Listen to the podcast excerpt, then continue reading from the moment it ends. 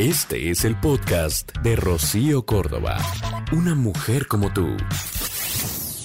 Amiga, date cuenta. Ya tendríamos que saber que mm, una mujer debe organizar su vida. Una mujer debe saber poner prioridades.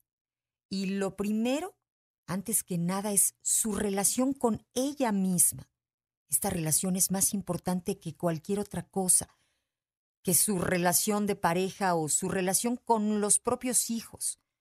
Esta relación con ella misma, digamos que es la base, esa base de una pirámide sólida.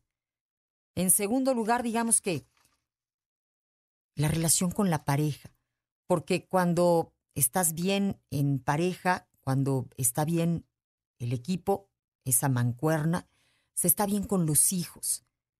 ¿Y cómo vas a estar bien con la pareja? A ver, si esa relación primera, que es contigo misma, no está bien. Y esto es lo que tenemos que entender.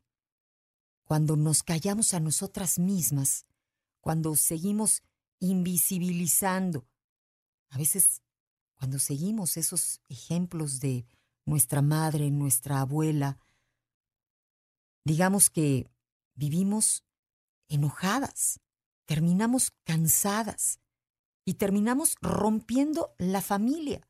Nos guste o no, la madre es muy importante, es una figura de peso. ¿Qué estás callando? que te está llevando a esa crisis?